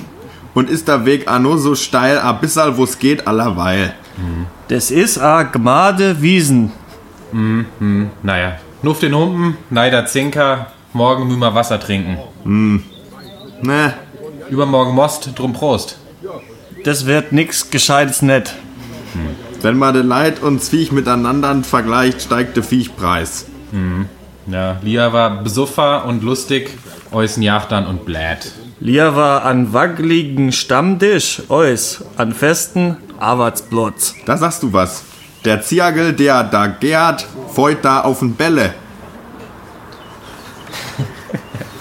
Oh, Hinterfinger. Das ist im Kasten. Hinderfing ist eine Serie des Bayerischen Rundfunks. Es geht um das verschlafene paar tausend Seelen Kaff Hinderfing in der bayerischen Provinz und um seinen Bürgermeister Alfons Zischel. Der will äh, Hinderfing wieder nach vorne boomen und hat nach einem missglückten Windparkprojekt einen neuen Plan geschmiedet. Eine alte Industrieruine soll zu einer Biomall werden, inklusive Ökofleischerei und Ausstellungsraum für die Kunst von Zischels Frau. Sowieso hat Hinderfing irgendwie, heißt der Zischel wirklich? Ich bin so ein bisschen gut, nicht, dass ich jetzt, jetzt noch 20 Mal den Namen falsch sage. Sowieso hat Hinderfing irgendwie, hat in Hinderfing eigentlich jeder irgendwie so ein Eisen bei Zischel und bei diesem, ähm, bei diesem Donau-Village im Feuer. Ein Typ aus dem Gemeinderat, der auch noch Vorsitzender des Hasenzuchtvereins ist, will unbedingt, dass seine Tochter einen Friseursalon im Donau-Village erhält. Ähm, der Fleischereissohn will da irgendwie Filialleiter werden, obwohl er noch nie in seinem Leben gearbeitet hat. Eigentlich bräuchte man auch noch irgendwie eine Autobahnabfahrt dahin und ein Drogenspinner, der in seinem Zirkuswagen Meth kocht, will von Ch- Zischel sein Geld zurück. Zischel ist nämlich auch Meth-abhängig und sitzt auf einem Riesenberg äh, Privatschulden. Hashtag Windpark-Desaster damals. Auf einmal findet Zischel aber heraus, dass der verstorbene Senior ein Offshore-Konto in Panama hatte, darauf 5 Millionen Euro, die Lösung all seiner Probleme. Das Unangenehme daran ist nur, Zugriff auf das Konto hat nochmal wer anders und der gibt ihm das Geld nur, wenn Zischel äh, das Donau Village absagt und dafür da 50 Flüchtlinge einziehen lässt. Ob das gut geht, so kurz vor der Wahl. Hinterfing soll irgendwo zwischen dem deutschen Fargo und dem deutschen äh, Breaking Bad herumklamauken. Könnt ihr die Zuschreibung verstehen? Ähm, ich finde, man tut der Serie überhaupt keinen Gefallen, wenn man sie deutsches Fargo nennt, weil ich das, ich finde, das ist unnötig plakativ und ist für mich einfach so ein, so ein billiger Trick, Leute irgendwie dazu zu bringen, das zu gucken. Aber ich finde, das hat die Serie gar nicht nötig. Und zumal man mit so einer Aussage auch so tut, als wenn es so eine Art Fernsehen in Deutschland oder Europa nie gegeben hat. Weil ich meine, im Endeffekt haben wir das Setup und das hat Fargo ja eher andersrum. Also weiß ich nicht. Also es gab es halt aber schon. Schräge Kleinstadt, äh. Mhm. Äh, gab's schon. So, aber weiß nicht, wir hatten ja auch schon gleich auch ein sehr bekannter Film aus Deutschland, glaube ich. Wer früher stirbt, ist länger tot zum Beispiel. Mhm. Ähm, naja, egal. Was haben wir? Bresige Dorfekel die Lokalpolitik mitbestimmen, ein paar gelangweilte Ehefrauen, die auch mal auswärtig nach Unterhaltung suchen und äh, ja, Setup ist bekannt und was machen die Leute aber damit? Und das ist halt cool und das, was sie halt machen, ist einfach richtig guten Schlag Humor einfach in den Seriengulasch zu ballern und das tut mhm. die ganzen Sache richtig gut und den gibt's aber auch von Minute eins an und das ja. ist echt äh, ist halt schön zu sehen. Und das ist auch was wir hatten wir haben das ja direkt nacheinander geguckt äh, vier Blocks und und das. Also es ist halt schon auch sehr unterschiedlich aber beides schon auch irgendwie Crime. Ja. und ähm, ganz cool wie das dann so eine Serie schafft die sich halt die halt schon quasi ernst ist aber sich halt nicht so krass ernst nimmt dich halt schon mehr packt dann irgendwie doch auch über die ganze Folge und mich auf jeden Fall mehr reingezogen hat. Mhm. denn äh, mhm. gerade vor allem auch über den Humor und dann auch die Charaktere. Wir haben ein bisschen eine ernste Story. Natürlich ist das alles ein bisschen überkandidelt schräg. Ich meine dieser dieser fette Fleischer da irgendwie beim Angeln die guckt nur gerade aus guckt nur nach Star nach vorne raucht Zigarre und will irgendwie sein Geld. Ja. Und ähm, ja, das ist auch nicht alles neu, aber ich finde, dass da stimmt so viel, was den Humor angeht. Das Timing ist einfach perfekt. So, ich meine, diese, dieser Landrat ist super schräg, den er da trifft, der bei ja. ihm im Büro sitzt und schon die ganze Bude voll qualmt, ja. dann irgendwie beim Verlassen dieses Büros einfach dieses Windpark-Modell anmacht. Ja, so, das sind so ganz kleine, feine Sachen und ich finde das immer schön, wenn man einfach sich ähm, Serien oder Filme anguckt, wo du merkst, ah, Leute haben dieses Gespür so für, für Timing, was Comedy angeht. Und wenn du das hast, dann bist du bei mir schon ganz weit vorne und deswegen hat mir das auch äh, gut gefallen. Mhm. Ja, so Pilotproblem hin oder her. Die, ich finde, Hinterfing zeigt mal wieder, wie wichtig echt der erste Eindruck ist. Und hier so die ersten fünf Minuten denkst du dir sofort, fett, das wird ein richtig gutes Ding irgendwie. Erstmal diese Titel-Credits sehen irgendwie super wertig aus und sind irgendwie auch schön irgendwie gemacht und clever. Und dann diese Anfangsszene in der Kirche, du hast ja erst die ersten drei Lacher, hast du direkt und du lernst sofort die, äh, die Charaktere so ein bisschen kennen. Auch sehr clever gemacht, dass eben alle Leute, die da irgendwie was zu sagen haben in diesem Dorf, dann natürlich auf dieser Beerdigung alle mal an Zischel vorbeigehen müssen, um ihm halt äh, äh, das Beileid zu bekunden, aber dann alle natürlich ihren eigenen Dreh noch in diese ja. Beileidsbekundigung mit reinhauen. Das fand ich, das war eine super, äh, ein super Weg haben sie da gefunden, um hier so ein bisschen das Netz aus Leuten in diesem ja. kleinen, in dieser Kleinstadt sofort ein bisschen zu etablieren. Und wer vielleicht was zu sagen hat, wer vielleicht die dickeren Fische sind, äh, auch wortwörtlich dickeren. Ja. Ähm, das war, das war echt cool. Wortwörtlich Fische. Fettplötze. ja, nee, so das war von mir. Das, also ich fand auch den, äh, ähm, die erste Folge richtig gut und werde da auf jeden Fall äh, noch mehr gucken. Ja, wir sagen es ja oft, äh, dass wir es sehr schätzen, wenn Charaktere, die in völlig beschissenen Situationen sind, halt trotzdem irgendwie noch so auch mal einen dummen Spruch machen, wie man es vielleicht auch selber machen würde. Und das ist hier einfach drin, weil, also unabhängig davon, dass nach wie vor in Bayern einfach Leute Alfons heißen und alle so tun, als wäre das ein normaler Name. So, das ist schon mal der erste Hammer-Gag für mich. Aber äh, also ich fand zum Beispiel die Szene so schön, wo er da halt zu diesem Kaninchen, zu, diesem, zu dieser Rammler-Schau halt fährt, völlig ja. auf Meth und sich halt die ganze Zeit darüber beeiert, dass es halt, dass Rammler halt entsprechend doppeldeutig ist. Äh, mhm. So finde ich gut. so, äh, und äh, auch so, der ist halt so sympathisch und gleichzeitig unsympathisch, einfach dieser Alfons Zischel, weil man sich halt schon denkt, okay, was ist er für ein ja, Vollidiot eigentlich, eigentlich schon auch, aber eben doch irgendwie sympathisch und man weiß ja auch gar nicht so richtig, was genau er eigentlich für ein Mensch ist, weil man ja nur so mitkriegt, okay, er hat halt irgendwie diese Schulden, will da natürlich irgendwie raus, aber ob er tatsächlich dann, ja, was so tatsächlich seine Agenda ist, das weiß man ja auch gar nicht so genau. Irgendwie finde ich ganz interessant. Ich hoffe, da wird man noch mehr äh, dann auch erfahren in die Richtung. Und was man auch einfach sagen muss, ja, ja, Miniserien, ja, sechs Folgen kannst du, weißt du gleich, okay, da kriegen wir eine abgeschlossene Story hoffentlich in diesen sechs Folgen oder es wird wahrscheinlich passieren und es ist nicht zu lang. äh, kann man sich gut angucken. Es sieht wertig aus. Die, das, der Cast ist einfach genial, glaube ich. Also, weil die Leute echt relativ authentisch darüber kommen. Halt so, halt ja, überzeichnet, aber so zum Beispiel allein dieser komische Sohn vom Ja. Fleischer, der halt da irgendwie Stürmer ist beim, Ja. beim SV Hinderfing und Ja. aber halt völlig der Vollidiot einfach Ja. vor dem Herren ist. Und äh, ja, es passt irgendwie. Es ist äh, eine sympathische Serie vor allen Dingen.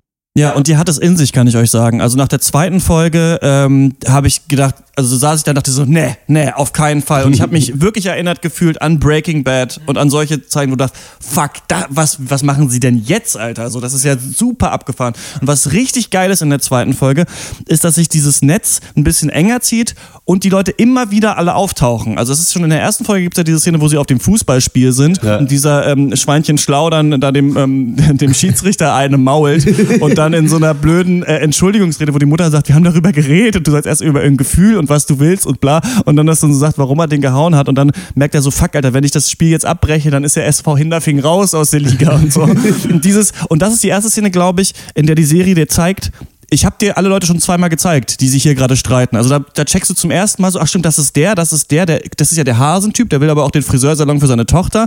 Das ist der Bürgermeister, ach, das ist ja der Fleischer, der, da- der da hinten sitzt. Und dann, der hat ja auch was in diesem Windpark zu tun. Und das Geile in der zweiten Folge lernst du voll viel zur Geschichte von denen, wie die Leute früher zusammengestanden sind und was Zischel da schon für richtigen Scheiß betrieben hat damals. Und du checkst so richtig auch, dass Leute wieder Entscheidungen treffen, dass du wie bei Fargo weißt, fuck, Alter, in zwei Folgen, ich weiß genau, was in zwei Folgen rauskommt. Und wenn das erstmal auf dem Tisch ist, dann habt ihr richtig was abzufrühstücken. Das wird richtig beschissen für euch alle irgendwie. Und das hat mich dann nochmal richtig reingezogen in die Serie. Und ich finde nämlich, ich habe vorhin kurz angesprochen, dass die Serie so wie auch Fargo weiß, okay, wir haben richtig komische Charaktere, die zeige ich dir alle, wir machen das schnell, wir machen ein paar ulkige ähm, Szenen, aber trotzdem ist es eben sehr bayerisch und auch sehr deutsch. Also es geht um Windparks, es geht später um Gammelfleisch, es geht um die Flüchtlingskrise, ohne dass ein Konflikt richtig ausgewälzt werden muss. Aber es hat da gleichzeitig dieses komische House of Cards, wir schachern uns so unsere Deals zu Ja. und das ich finde das echt fast genial, muss ich sagen. Also nach der zweiten Folge, ich habe jetzt auch äh, im Internet dann gelesen, dass viele sagen, ab und zu klappt mal eine Szene nicht, ab und zu funktioniert es nicht so richtig.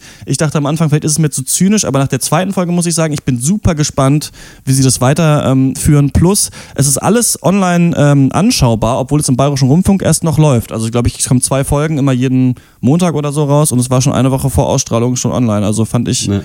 Äh, Es ist auch einfach cool. ein cleverer Schachzug, so dieses Setting, was wir ja eh lieben, so das kleine Dorf mit allen seinen Eigenheiten und da diese Politik einfach zu beleuchten. Also Ja. wo halt natürlich die Leute kennen sich privat, dann haben sie alle ihre Deals so. Das ist einfach interessant, weil man es auch gerade, wenn man in einem kleineren Dorf mal gewohnt hat, auch natürlich Ja. nicht so krass, aber man kennt es halt. Dass Ja. halt äh, einerseits äh, findet man den Bürgermeister vielleicht scheiße und am nächsten Tag sitzt man beim osterlichen Lammessen zusammen nebeneinander im Gemeindehaus oder so Ja. und äh, muss halt trotzdem Genau. mit diesen Leuten dealen. So, das ist interessant einfach. Ja, und auch eben nicht so, so diese schöne Lokalpolitik, ne, was ja auch da alles Ja. dazugehört. So, dass er halt an sich so ein bisschen, man hat ja auch diese, seine Frau ist Künstlerin, er will diesen größten Bio-Supermarkt oder was will er da bauen, Einkaufszentrum. Und dann geht es um die Flüchtlingsfrage und dann sagt er, ja, Leute, das könnt ihr jetzt nicht machen. Ich kann kein Flüchtlingsheim hinbauen, ich, werd, ich muss demnächst wiedergewählt werden. So, das ist halt auch so. Und ähm, das ist einfach ganz schön gemacht und ähm, will aber auch gar nicht viel außer uns unterhalten, glaube ich. Und das ähm, schafft die Serie wunderbar. Und ich finde, es ist äh, ganz toll. Und es äh, freut mich ja, dass Christian sagt, dass der noch ein zweiter Ja. Paukenschlag in der, äh, in der Zukunft folgen wird. Ähm, ja, ich, äh, ich wäre auch so dabei gewesen, aber es freut mich jetzt natürlich noch umso mehr. Und also für mich ist das eine der klarsten Serienempfehlungen seit langem, glaube ich. Ähm, Ja. Finde ich toll. Ja, da kann ich äh, nur zustimmen und da muss da auch nochmal einhaken, wie geil das auch dann tatsächlich sie geschafft haben, so ja eigentlich größere Konzepte aus Krimiserien allgemein dann so runterzubrechen, eben aufs Dorfleben. Also dann statt der Drogenmafia ist das dann halt ein Typ in irgendeinem Wohnwagen so, und irgendwie, weiß ich nicht, der die, die korrupte Macht, die irgendwie die Feen in der Hand hat, ist halt halt der fucking Fleischer irgendwie. Und das ist halt einfach so cool, dass, also da wurde sich richtig Gedanken gemacht, so wie halt diese Figurenkonstellation irgendwie in einem Dorf dann funktionieren könnte. Und dazu dann eben noch mit der großen Kelle Witz. Und da, da passt wirklich sehr viel, obwohl ich jetzt in Pi- Piloten auch manchmal das Gefühl äh, hatte, dass das irgendwie mir ein bisschen zu überspitzt war, dass ich da nicht alles abgenommen habe. Ähm, Gerade als dann auch so ein bisschen die Gewalt eskaliert, dachte ich mir so, okay, da hätte ich nicht gedacht, dass sie jetzt sowas auch noch machen. Aber ähm, da äh, ist es dann auch gut, dann dann die Empfehlung direkt zu kriegen, die zweite Folge nochmal zu gucken. Äh, danke, Christian. Werde ich machen. Ja, ich will das natürlich jetzt nicht äh, krass oversellen für euch, aber ich war wirklich überrascht. Und auch dieses mit der Gewalt ähm, dem Kühlraum zum Beispiel, was du wahrscheinlich meinst, da wird dann auch so ein bisschen wieder die Aggression dann rausgenommen in der nächsten Folge. Also die, die Serie spielt ein bisschen da, damit, dass sie sagt, ah, Du hast es ja schon mal gesehen, wie Crystal Meth in einem Wohnwagen gekocht wurde, oder? Und dann bist du so ein bisschen in so einem Breaking Bad Vibe, aber du checkst natürlich, dass das jetzt nicht so krass äh, da abgeht eigentlich in Bayern. Aber das finde ich ganz clever eigentlich und einfach ein schönes Auge für Shots. So, also manchmal sind da, ähm, weiß ich nicht, auf dem Parkplatz wird wird Geld übergeben und es sieht einfach, ist saugeil ausgeleuchtet. Einer sitzt auf der Motorhaube, der andere kommt so aus dem Dunkeln von hinten. Also das ist so unnötig detailliert, wie man das halt von amerikanischen Serien kennt und ähm, mag. Genau. Also von mir auch eine große Empfehlung. Und äh, ja, kann man sich schon alles angucken. Hinterfing äh, beim Bayerischen Rundfunk Online oder auch äh, ARD Mediathek, glaube ich. Also wenn man irgendwie so einen Stick am Fernseher hat oder sowas, kann man das da direkt, kann man das direkt äh, streamen. Wenn ihr Hinterfing gesehen habt, dann äh, schreibt uns eure Meinung an podcast.drpeng.de. Und wir kommen zur Abschlussrunde. Wir haben viele über Movies getalkt. Doch wir wissen noch nicht, was uns so passiert ist, seit dass wir in der Abschlussrunde drüber reden. Äh, ist ja schon ein bisschen her, eine Woche genau, aber wir haben den Eurovision Song Contest natürlich geguckt und diesmal, äh, Malte, habe ich dich mit eingeführt in die äh, bunte Wunderwelt des ESC. Ich, ich freue mich immer so ein bisschen auch einfach über mich selbst, wie mir einfach jedes Jahr wieder Sachen auffallen, die ich dann wieder vergesse über das ganze Jahr. Zum Beispiel, warum die Leute alle so dumm grinsen, wenn sie ihre Songs performen. Warum ist das so? Das macht man im Pop nicht. Man muss nicht die ganze Zeit lächeln. Das ist noch aus dem Schlager von früher. Wenn du irgendwie so eine Ballade machst oder auch einen Partysong, bleibt mal cool. Weiß ich auch nicht. Bleibt doch einfach mal cool, während die ihre Songs machen. Nee, da kommt einer mit der Geige und so einem 100 Millionen Euro Grinsen auf der Fresse, halt, kommt dann immer noch rein und zerstört halt den ganzen Song.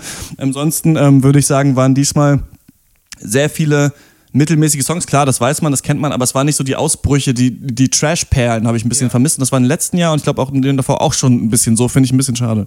Ja, das ging mir eigentlich ähnlich, weil ähm, ich habe das ja das letzte Mal, als ich das gesehen habe, ist mindestens fünf Jahre her und ich hatte noch in Erinnerung, dass halt sehr viele langweilige Songs es gibt und dann aber auch immer wieder so die richtige Kacke, wo du dann echt aus dem Staunen gar nicht mehr rauskommst, wer, sich dir hier gerade auf die Bühne getraut hat.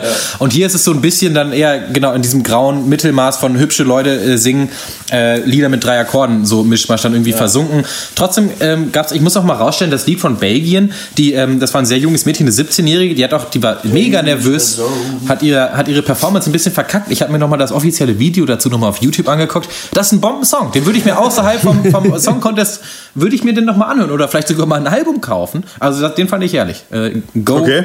go Belgien. Heißt der so, der Song? Ja, Go Belgien. Go and Äh, go Belgien. Äh, Ich setze meine, meine Streak ähm, des Schauens von katastrophalen Serien fort und äh, habe äh, mir Tabu zum Ende angeguckt, ähm, von der ich dachte, dass es eine acht Folgen Miniseries ist. Weit gefehlt. Äh, wurde renewed für eine zweite Staffel von Grausigkeiten. Und Ich habe das nämlich gar nicht, das habt ihr, ihr habt das ja besprochen, als ich nicht da war und ich habe auch äh, in eurer Besprechung überhaupt nicht verstanden, worum es da geht. Tom Hardy kommt zurück aus Afrika und ist, ist grummelig drauf. ist krummelig drauf, sein, sein Vater ist gestorben, er tritt das Erbe an und sein Vater, dem gehört irgendwie so ein Fetzen Nutga, Nut, der Nutga-Outpost in den USA, irgendwo an der, an, der, an, der, an der Westküste, so ein Westzipfel, sagt man ja auch. Ähm, und da Nutga Trading Post, genau. Und den hat er irgendwie von den Indianern gegen ein paar Glasperlen getauscht und den will die East India Trading Company haben, aber die Corona auch. Und der wollen sie ihm zu Leibe rücken und dann schaffen sie das nicht, weil er so ein abgefuckter Warrior ist, der von den Indianern gelernt hat und weidet dann regelmäßig Leute aus, was einen dann beim zweiten Mal auch nicht mehr interessiert, weil man weiß halt, dass es sein Ding ist, so, okay, gut, muss man sich damit abfinden. Ähm, dann grummelt er rum, dann ist es viel dunkel. London ist sehr dreckig zu der Zeit, was mehrfach gezeigt wird. In der Szene wacht der Matsch auf, ist sehr dreckig, wieder mal. Ähm, dann ist er in seinem Haus, was schlecht beleuchtet ist. Sein Butler sagt, geh lieber. Dann sagt er, äh, nein. Und, äh, Szene. Dann, äh, und das ist, das geht, und es ist wirklich, jede Folge ist einfach nur dieses Tauziehen. Die wollen ihn irgendwie mal umbringen oder ihm irgendwie zu, zu Leibe rücken. Klappt nicht. Er bringt irgendwen um und rächt sich. Dann wird er verraten. Er rächt sich. Und das ist, das ist über acht Folgen wirklich immer das Gleiche. Es ist unerträglich und äh, scheiße. Und ähm, ich weiß nicht, in einer Folge müssen sie irgendwie Sprengstoff herstellen, Schwarzpulver für die Amerikaner. Ja, Leute, so verwirrend ist es nämlich. Und ähm, da müssen da, die, da müssen irgendwie, muss irgendwie sein Chemiker mit so ein paar Leuten, so ein paar Bauern irgendwie, irgendwie 24 Stunden lang irgendwie so eine Flüssigkeit rühren. Und so ist die Serie. Als wenn du alleine Ja. in so einem Bottich 24 Stunden rühren musst. Geil. Du darfst nicht aufhören, weil sonst die Bude explodiert. Ja. Tabu. Name ist Programm. Habt ihr Ja. einen YouTube-Kanal noch zu empfehlen eigentlich? Ja, Ja, ich wollte oh. erstmal den Vortritt lassen, Ja, aber wenn du mich jetzt schon. Ja. Nee, ich wollte einmal erstmal zum ESC noch kurz sagen, dass ich es wirklich nie verstehen werde, was das für ein Rattenschwanz dann auch noch hat. Also wie viele Artikel mir vorgeschlagen wurden von auch seriösen deutschen Zeitungen. So, was hat Deutschland falsch gemacht?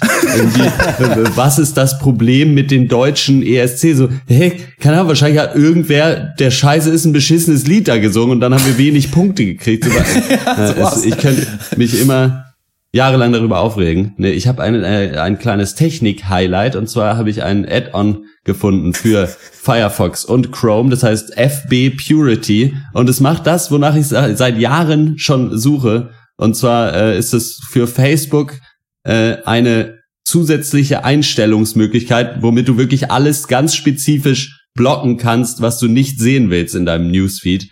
Nämlich alles von wegen, irgendwer hat irgendwas geliked, wo du dann irgendein Bild von Leuten, die du nicht kennst, äh, gezeigt kriegst und du denkst, ja, äh, toll, das ist ja schön. Und da kann man wirklich sehr detailliert einstellen, äh, was man da sehen will und was nicht. Und jetzt ist mein Facebook wieder wie so vor drei Jahren. So. Und es ist wunderschön, weil man einfach nur Sachen sieht, die halt Freunde von einem tatsächlich geschrieben und gepostet haben. es ist wunderbar. Kann ich nur empfehlen, heißt FB Purity.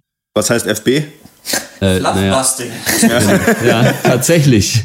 So ist es. Ja, was wir, Max und ich, empfehlen können, ist ein YouTube-Channel namens äh, The Wolf Pit. Es ging darum, dass wir äh, äh, mal so jetzt zum Frühstück heute so amerikanische Biscuits and Gravy machen wollen. Und das äh, machen wollten, haben wir dann auch gemacht. Und ähm, dann haben wir uns dazu so, ein- so, ein- so ein Gegessen. haben wir alles aufgegessen, ne? Ja. Mhm. Haben uns dazu ein YouTube-Video angeguckt, wie halt ein Typ so äh, diese äh, Süd äh, Southern Cooking so, so diese Gravy macht, die aus sehr viel Milch und äh, und Fleisch äh, besteht. Und dieser Typ namens The Wolf Pit oder so nennt sich sein Channel. Ist so herrlich, weil das ist so, man, man sieht nie sein Gesicht, weil er die Kamera quasi in sein Essen hält. So, Hat halt überhaupt keinen Sinn für Ästhetik oder so. Ja. Also gar nicht. Das ist halt irgendein, ich sag mal abwertend, irgendein so ein Hillbilly-Redneck-Typ, der halt einfach hässliches Essen macht. Der halt denkt, er würde Verbraucherinformationen liefern. Das ist wirklich so, man kann Essen nicht unästhetischer präsentieren. Ja. Und Leute, wenn wir darüber reden, dass du eine Pfanne Milch und Fleisch haust, da musst du schon was tun, weil das auf jeden Fall immer erstmal aussieht wie Kotze. Und dieser Mann tut aber nichts dagegen. Das ist wirklich, Ja. er macht so schlimmer, er entsättigt seine Videos sogar farblich so ein bisschen und kostet sonst auch, er hat auch sonst noch das andere Format, What Do We Eat, glaube ich. Ja, what und, are we eating? Irgendwie so, genau. und dort testet er dann Dosenfleisch und sowas, Meat Puds. was war das? Ja, er macht so quasi Unboxing-Videos halt Ja. mit, mit Fertiggerichten aus aller Welt und wir haben uns da dann eins angeguckt. Nee, aber wir haben uns eigentlich, also das waren ja so, so, so Dumpling, so diese britischen Pies, weißt du, diese mit Fleisch gefüllten, ja, ähm, Äh, ja Pasteten also, oder- Pasteten, genau, und dann, dann holt er die so raus und liest erstmal, also wirklich Zeile für Zeile, diese, diese nutritional Infos vor, also wie viel Gramm Fett und wie viel Kalorien da drin sind. Äh, dann macht er das auf, sagt, okay, das muss, hier steht drauf, man muss das zwei Minuten in die Mikrowelle machen, habe ich gemacht. Und dann kommt da dieser Brocken Kotze aus dieser Dose raus und sieht, das sieht so eklig Das ist so aus. Ja, und Das das geht wirklich überhaupt nicht und sagt dann erste Satz, den er sagt, aha, der Teig ist sehr matschig. Die Briten mögen wohl ihren matschigen Teig. Haut dann so mit seiner komischen Hand so eine Gabel voll von diesem Essen raus und hält das noch näher in die Kamera. Das ist, das ist das erste, der erste Cooking-Channel, den ich gesehen habe, wo mir schlecht wird beim Hingucken. Das ist kein Spaß. Das ist wirklich ekelhaft. Hat im Internet nichts verloren. Das ist wirklich grausig. Ja, ich wiederhole nochmal. Genau, The Wolf Pit heißt das, denn ich glaube, jetzt, spätestens nachdem ihr so darauf abgegangen seid, hat man richtig Bock, da mal reinzugucken. Ich habe es ja auch schon auf, allein schon das ähm, Bild vom Kanal sieht schon richtig geil und überladen aus. So, das war's äh, vom Pencast für diese Woche. Wir reden ähm, wieder, nee, wir hören uns, ihr hört uns wieder. Also, erstmal am Donnerstag bei dem Pencast of Duty. Das ist wahrscheinlich Sport machen 2. Dann ähm, nächsten Sonntag, da sprechen wir über Alien Covenant und wahrscheinlich auch über James Camerons Aliens. Und vielleicht hat sogar äh, Max Zeit, um uns kurz was zu äh, Prometheus zu erzählen, damit wir einmal den Deckel zumachen können von der Alien-Box. der soll ja nämlich richtig scheiße sein, Alien Covenant. Ich bin gespannt. Ähm, bis dahin findet ihr uns auf facebook.com slash der Pencast, dann natürlich auf Twitter at der Pencast oder ihr könnt uns eine Mail schreiben, podcast at drpenk.de und auf äh, patreon.com slash der Pencast könnt ihr uns unterstützen mit ein paar Euros, äh, die ihr dann monatlich quasi quasi an uns zahlt. Ähm, und wie gesagt, ihr könnt äh, die Mitte der Welt gewinnen auf Blu-ray oder äh, DVD. Da einfach bis zum 7. Juni entweder eine Bewertung schreiben auf iTunes ähm, oder uns eine Mail schreiben mit Off-Duty-Themen. Äh, am besten noch in den Betreff rein, ob ihr die Blu-ray oder die DVD wollt. Das war's von uns. Bis zum nächsten Mal. Ciao. Tschüss. Lasst euch nicht